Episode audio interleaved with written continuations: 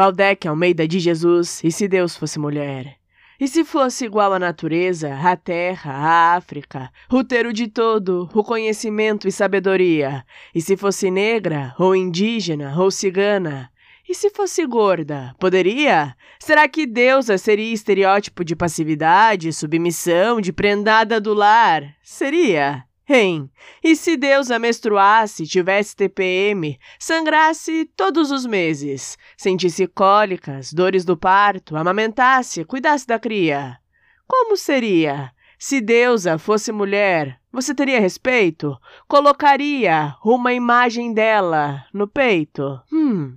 Faria desenho, estátua de uma redentora no Corcovado? O quê? Se deusa fosse mulher, como seriam tuas orações? Diante dela, ou da imagem, ou da projeção, ajoelharia? Tô esperando. Se deusa fosse mulher, para saudá-la, você se curvaria? Se deusa fosse mulher, favelada, analfabeta, popular e alorixá, LGBT trans, como seria tua reação? Na igreja, ou no terreiro, ou na boate dela, você entraria? Ah! E se a filha dela fosse enviada para libertar o povo, você, mesmo assim, a crucificaria? Não sabe responder, né? O machismo sequer permite pensar em outra fonte de poder, em outra fonte de inteligência, santidade, divindade que não seja branca, de olhos azuis e masculina.